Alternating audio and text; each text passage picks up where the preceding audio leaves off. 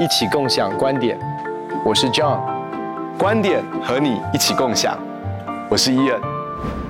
哎，John，今天我想聊一个很有趣的主题哦。其实我觉得这个是你生命当中非常大的一个恩赐跟专长，就是关于友谊。因为我真的觉得你是一个很多朋友的一个人哦。那其实，像我们生活当中有些关系，譬如说我们的亲人啊，那这些关系好像是。我们我们天生我们没办法决定我们的父母亲哈，就是我们的孩子，这些本来就是我们的兄弟姐妹，这些都是我们没有办法决定的哈。那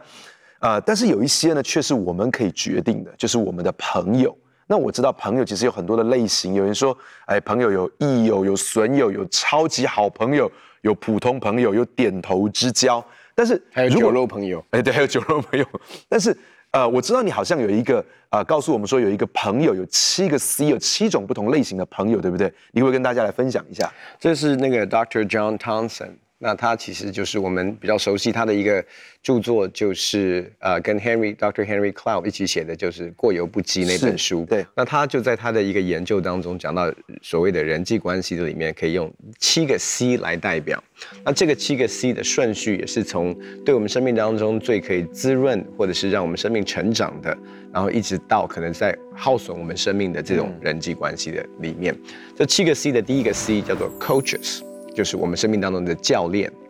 啊，非常重要。待会我们会来谈。第二个叫做 comrades，就是战友，嗯、也是我们所谓的啊亲密的伙伴也好，或者是最好朋友的这个层级哦。那第三个其实叫做 casuals。那 casual 呢，中文比较不容易翻哦，因为你说 casual 是酒肉朋友嘛，其实也不是哦。casual 是你可能有共同兴趣等等，或者是说有哎大家在一起其实是很舒服的，嗯、那但是不是很深交，或者说那个深度不是像 comrade 这个战友那么深的，我们叫做 casual。嗯、第四个对伙伴关系，对，嗯。第四个叫做 colleagues 啊、哦、colleagues 就是成为我们一般的同事。嗯，其实其实对我们很多在职场当中的，其实花最多时间相处的就是我们的同事们，所以这也是我们关系当中非常重要的一个部分哦。那第五个，其实呢就进入到，哎，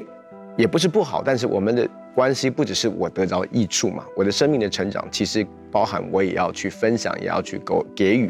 所以第五个开始就是所谓的 care，care 就是我关心的对象。如果你是小组长的话呢，你当然你所 care 的就是小组员这个层级哦。那当然他跟你的我们要去付出关怀，对对对，我们付出过关关怀的对象。那第六个呢，它也是类似的 care，可是这种 care 它是比较 needy，或者是说它已经进入到一种。不是那么健康的依附关系里面，我们叫做 chronics，就是它其实是我们都知道做小组牧养的都知道，有几个小组员基本上就是扒着你的时间，会占用占用你大部分的时间，然后你一跟他接个电话就花了你一两个小时的时间等等的，那这个叫做 chronics。中文翻译的话，可能叫做耗损者，或者是一些比较不是那么健康的一种状态的一种。关心的对象啊，另外的 C 叫做 contaminant 啊，那 contaminant 呢，你可以说是污染者，或者是说其实啊，它是一个污染的源头啊，你带来负面的影响，对，带来负面的影响，但是它不只是带来负面的影响，有一些人真的是他跟你做朋友，其实目的是要损害，就是要毁坏你的，就是还有带来不好的动机，对，就是比如说我们看很多宫廷剧嘛，然后在那种。在这个勾心斗角当中，其实有很多的关系里面，其实那个人他的用意，不是只是说能够利，他其实不只是要利用你，而且他根本就是要，其实是要 crush you。有一些是这样的一个状况的，在我们的关系当中的，嗯嗯，那我们怎么样去 navigate 这个过程，其实是非常有趣的。我们的生命当中其实都是有些教练的，嗯，John，你跟我，我们。都有教练，而且其实我们也是一些人生命当中的教练。其实说到这个教练的关系，我真的觉得对我们生命来说是非常宝贵的，因为这些教练通常呢，就是我们觉得说他们在好些方面是值得我们去学习、去效法的，不管是他们的品格、他们的生命、他们的侍奉啊、呃，他们他们跟神的关系啊、呃，他们的服侍。等等很多东西很值得我们学习，而且通常这些人都是很关心我们的人。嗯，那那我觉得一定会有很多人很好奇，说，哎，我要怎么样去找到这样子的教练？然后我又怎么样子能够跟这些教练来建立更深的关系呢？我觉得是一个很好的问题哦。我大概不太建议的是，你去找一个你不是很熟的对象，然后就跟他讲说，你可不可以做我的属灵父亲？哦，就譬如说，我现在看电视讲到，我就觉得说，Bill Johnson 牧师好棒哦，那我好希望 Bill Johnson 牧师当我属灵父亲，这样子不可以吗？呃，第一个是你可能碰不到他。那我我我比较建议的一个互动的模式，当然，其实我我相信我们会有欣赏的对象，或者是现就是说想要效法的榜样哦。那我觉得，其实第一个是说，我们教练这个部分，其实是你可以把它分成哪一些类型的教练，比如说，呃，某种程度，其实在灵命上面，我们有可能有一个有一个教练。在家庭生活上面，怎么样去平衡婚姻、家庭、服饰等等，你可能有一个教练，对，或者是在你的一些的呃生活作息上面，比如说安息，那我怎么样用啊，然后培养我的一个兴趣等等，都很多，然后可能那对对于其实每一个人，我觉得其实在财务上面都需要有一个类似教练或者是顾问的一个。帮助，因为其实这些东西都不是我们 naturally 很擅长的，其实都需要帮助的。那呃，或者是在亲子关系上面等等的。那其实我我觉得不是只是一个教练，他可以帮助你所有的一切。其实我们人生当中，在我们成长过程当中，其实是有很多 multiple 这种。呃，也是，我们也称叫做亦师亦友的。对，在我们生命当中，其实带给我们很大很大的滋润。其实我知道，在你生命当中就有一些这样的例子，对不对？呀呀，其实我我我觉得你刚刚谈到这个是很棒的一件事情，就是说，当我们想到教练的时候，这个代表我们在想到朋友的关系里面，进到一种完全不同的动力里面。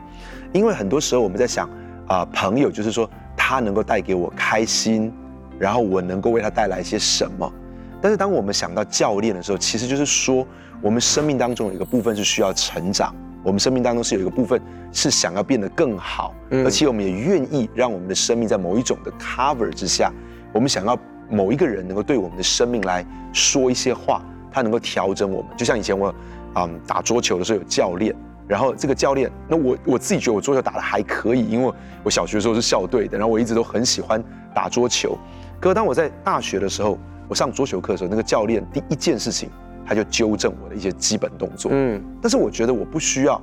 我我我我不需要调整，因为我觉得我我都可以打得到。可是他告诉我说，哎，你这个动作本身就是不对的。嗯，它会影响到你继续的成长。如果你不去调整它的话，所以其实当我们愿意啊、呃、去寻找一个教练说，代表我们的心中愿意谦卑下来，愿意放在遮盖之下，愿意让别人对我们来说话。那我自己也觉得，你刚刚所谈到，啊，就是我们生命当中很多不同的教练，这个事情对我来说确实也很有帮助。因为我发现，啊，我们不会去找网球教练来教我们做菜，嗯，对，我们可能不会找英文的教练来教我们理财，那这这些事情是其实完全不一样的领域。可是它带来一个很好的部分，就是我们开始学习去看见每一个人生命当中的优点跟长处。我们发现很多人都有可以教我们的，就好像。我们啊，我们有一句话说，这样三人行必有我师，嗯、对不对？我们觉得每一个人他都会有可以教我们的部分。那像我自己，呃，我觉得在这个过程当中，有一些人成为我在服饰上面的很好的教练。那在这甚至在这服饰上面有不一样的，有些人他们教导我怎么样做青年的工作，可是有些人他们教导我怎么样子做啊整个教会的带领，嗯，有些人教导我怎么样面对啊职场当中的人。啊，有一些人是教导我关于啊，他们不见得是基督徒，可是他们教导我关于一些领导的课题或是管理的课题。那我觉得这些啊，或者说有些人他们教导我怎么样经营婚姻跟家庭。那呃，我觉得这些教练对我来说都是非常宝贵。我很感谢神在我生命当中，如果能够有一点点的成果，或是有一点点的突破，其实是这些人他们带给我很多的启发，然后教导我很多的事情。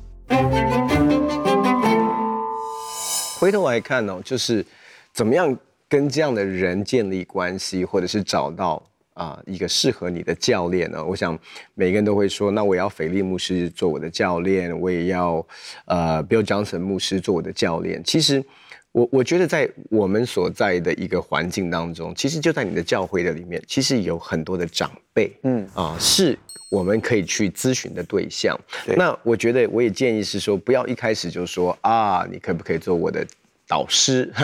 或者是我的 mentor，或者就就说，我觉得其实我觉得有的时候我们在面对一些的关系的时候，我觉得你有一个，我们有一个渴望的心，可是我们其实可以放一个平常心来面对。就是比如说这个这个长辈是，哎，你觉得在某些方面他其实是你很想要学习的对象，那你其实就是跟他去约说，哎，方不方便啊？找你找找一点时间啊，可以跟你喝个咖啡。我有一些事想请教你，我有一些想要问你的问题。那我觉得就是很自然的，你可能一开始不要先说吃饭，你可能就是喝咖啡，因为喝咖啡大概啊、呃、可能是半个小时一个小时的时间。那我觉得在这个互动当中，你慢慢让那个关系跟那一个那个 relationship，它会 evolve 到一种。比如说，假设这个人来是来是来问我，那我可能觉得是一次。那我在在跟他的互动过程当中，慢慢的，哎，你会发现，其实，哎，我跟他谈完，我也很开心，哎，嗯嗯，不不一定说我得着什么，但是在这个互动当中，我觉得，哎，it's it's very pleasant，就是很，那他也这个年轻人也好，或者是他真的很渴慕，也很谦卑。那那个互动当中，我也发现他问的一些都很好的问题，也让我去整理一些我的很多其实不一定整理的那么完整的一些的思想。那哎，我还蛮 enjoy 的。然后在当中你就说，哎，我可不可以在下一次再啊、呃、再跟你约？那到我当然会说好啊，就是我也很 enjoy，好啊。那可能所以你就会发现这个关系其实不是只是说 OK，你来做我的 mentor 哦，来做我的导师。然后呢，我们是不是现在接下来要要一对一吗？要就我觉得有些东西是太我们有时候很习惯那种比较。比较制式化的一些的过程，但是你让那个关系其实是一个很、很、很自然的一个互动，然后慢慢的就是，可能你本来是很欣赏这个人，那慢慢这个人也觉得，哎，你是一个非常好的，呃，非常上进，也非常呃渴慕学习的，他也自然而然愿意会 make time，因为在不认识的状态当中，你要他立刻做这么大的尾声，因为其实对我们来讲，如果说 yes，我要做你的教练，其实。我们也不想要做一个不信实的人，但是在彼此双方不是那么认识的一个状况当中，要做这样的一个 commitment，我觉得是有点有一点困难。嗯，我觉得其实有一个很重要的一件事情，就是说我们有一个孩子的心，嗯，其实是会很吸引一个父亲的，嗯，就好像说一个好学生会很吸引到好老师的，呃，就有一个当我们。其实 John，你跟我的年纪，我们有时候看到一个年轻人，他很愿意学习，很想要靠近我们，很想要问我们问题。其实你会发现，我们的心都是会很愿意来倾倒，我们都很愿意来花时间来跟他分享言无呃知无不言，言无不尽的，所以我们都很愿意。那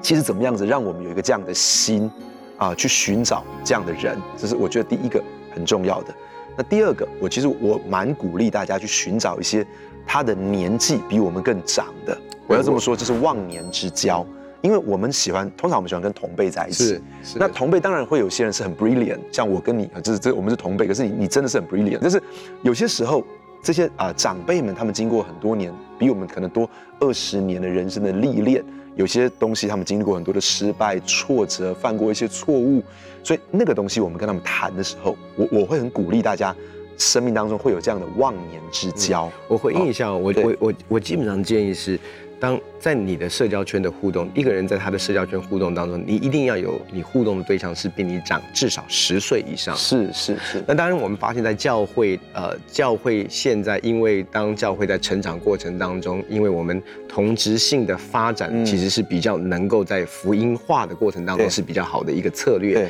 所以我们就会有青年的牧区，或者是成人的牧区，或者是年长的牧区。其实不，可是。碰到一个问题，就是他只跟他的同辈或者是同职的一个互动，所以他某某种程度他活在一个同温层的里面，也也 或者是 generational 的一个同温层，一个世代的一个同温层的里面。所以我我要说的是，其实，在教会里面，很多人会说，哎，那我要找文华哥做我的属灵导师，我要找我要找谁谁谁。可是我要告诉你的是，我要我要分享的是说，其实，在我们教会里面有太多的宝藏，是是是，是我们根本就不知道他。呀，他在在教会的里面的，你知道教会真的是有很多很多隐藏的这些佼佼者，而且在各行各业，对，都是非常顶尖、非常卓越的。是我常常在想，我里面就是就是有一个很深的渴望，如果。在我们虽然同职的一个福音策略当中，怎么样把这个 generation 的桥梁建立起来？因为你真的想象这些人，他在职场上面，你说我们现在一直在讲七个山头也好，或者是呃，他们在各行各业真的是为主做盐做光，而且是有美好见证，而且累积了丰富的经历、经验，面对诱惑、试探，面对好多人生当中的婚姻、家庭、工作的平衡，或者是等等的智慧哦。可是你知道，他们接不到下一个世代，呀.就是你你你在教会里面，我们常常讲传承，其实都是讲到牧养的传承，呃，牧者的传承，呃，主任牧师的传承。可是其实，在教会里面有好多丰富的职场上面的传承是没有发生的。是，所以我常会说。年轻的一代，其实你只要谦卑，愿意走出你的青年牧区，其实这些叔叔伯伯、阿姨们哦，其实是很喜欢跟年轻一辈互动。是，你在跟教练互动的时候，你不是在 impress 他，你你懂多多你有多大的领受跟体验。其实我会说，在跟教练的互动当中，你只要 bring good questions，对，你只要带好的问题，然后你就会发现。他们里面那个，我觉得那个好的问题，你就想象他们是一个宝藏宝对宝藏箱哦。那个好的问题就像一把钥匙一样，对，那一打开，我告诉你，你可以累积到的智慧跟就是他们累积的智慧是就是白白的，而且在教会的里面，他非常，我跟你讲，常常长辈说，我们真的不知道怎么样跟年轻人互动，嗯嗯嗯嗯，因为我们讲很多东西，他们就 turn off 或者他根本不想听.所以只要有任何愿意渴望的，你，我告诉你，其实在你不用。你不用去寻找国外的 mentor，你不需要觉得是你你在你的教会里面就有足够的资源。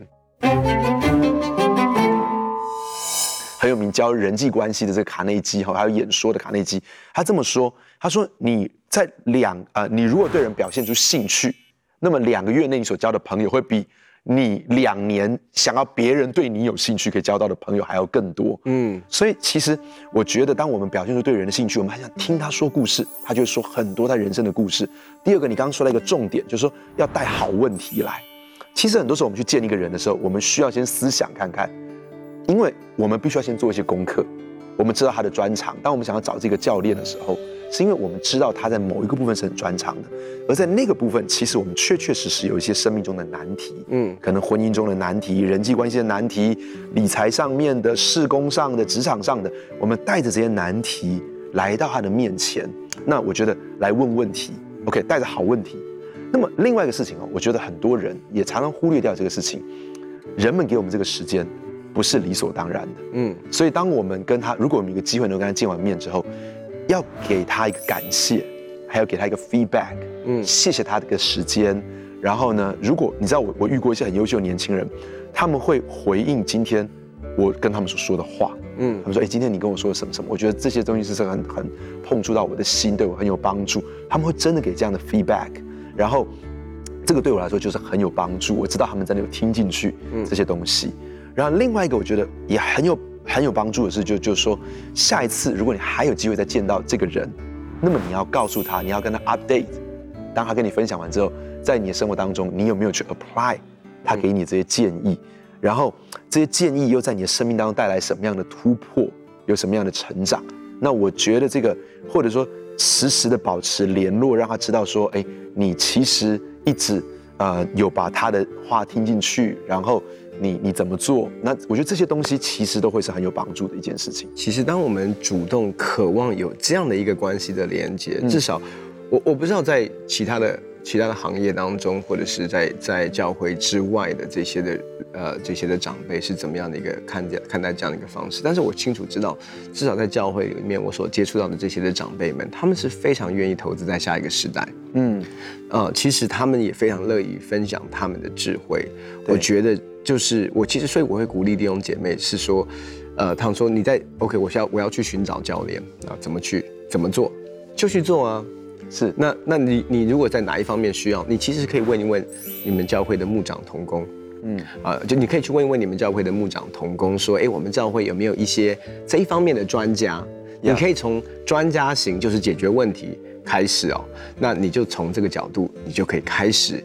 碰到教会不同样的人，跟他们请益，然后呢，有一个谦卑的态度，突然你就会发现，你的生活圈里面变得非常非常的丰富，因为你不只是跟跟你同辈的人在一起，你生命当中有非常非常棒的属灵长辈在你生命当中可以给你滋润。是我在看一些传记的时候，我也发现，像我最近看了一本啊传记是讲到关于啊迪士尼之前的一个 CEO，他做了十五年的 CEO，那他谈到他在职场当中的时候，每一个阶段对他来说都有不同的教练在帮助他。那所以他能够把整个迪士尼带向高峰。那我我觉得其实除了在教会当中，我们可以绝对可以找得到这些很有为父心肠的人。我要说，其实，在我们的职场当中有很多的人，或许我们可以不一定只是去骂我们的主管，或是批评我们的老板。其实我们可以试着让他们成为我们生命当中的教练。那啊、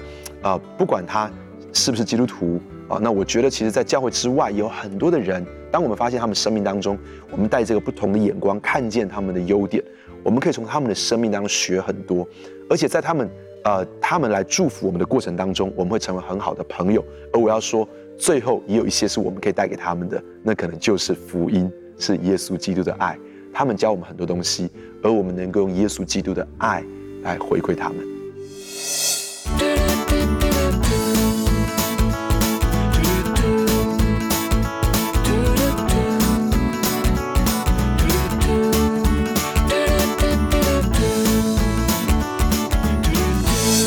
汤森博士告诉我们在关系的七个 C 当中，最能够带给我们滋养的是 coaches 教练，因为我们跟教练在一起的时候，我们会从他们的身上学到很多，我们会领受到他的关爱、他的照顾，还有他在我们生命当中的引导。在我们生命当中，其实很容易可以去找到这些年纪比我们更长的人，我们可以从他们身上得到不同世代的观点，他们过去人生当中很丰富的经验。智慧都可以成为我们人生当中很重要的帮助，而当我们来找他们的时候呢，不要试着要让他们引起注意，而是要对他们感到兴趣，试着问一些好的问题。当我们问好的问题的时候，我们一定会得到非常好的解答，而且持续不断地去表达我们对他的感谢、感激，而且去回应我们怎么样应用他给我们的建议在我们的生活当中，而在我们的生活当中又因此带来了什么样的突破。当我们这么做的时候，我们就可以生命当中就可以有非常好的教练来陪伴我们前行，在我们生命当中的不同领域，不管事业、婚姻、家庭、服侍、属灵的生命，我们都可以找到很好的教练。希望你能够找到你生命当中的好教练，希望你能够有很多忘年之交，你在当中一定会得到很大的益处。很开心跟你分享我们的观点，也欢迎你在网络上跟我们分享你的观点，共享观点。我们下次见。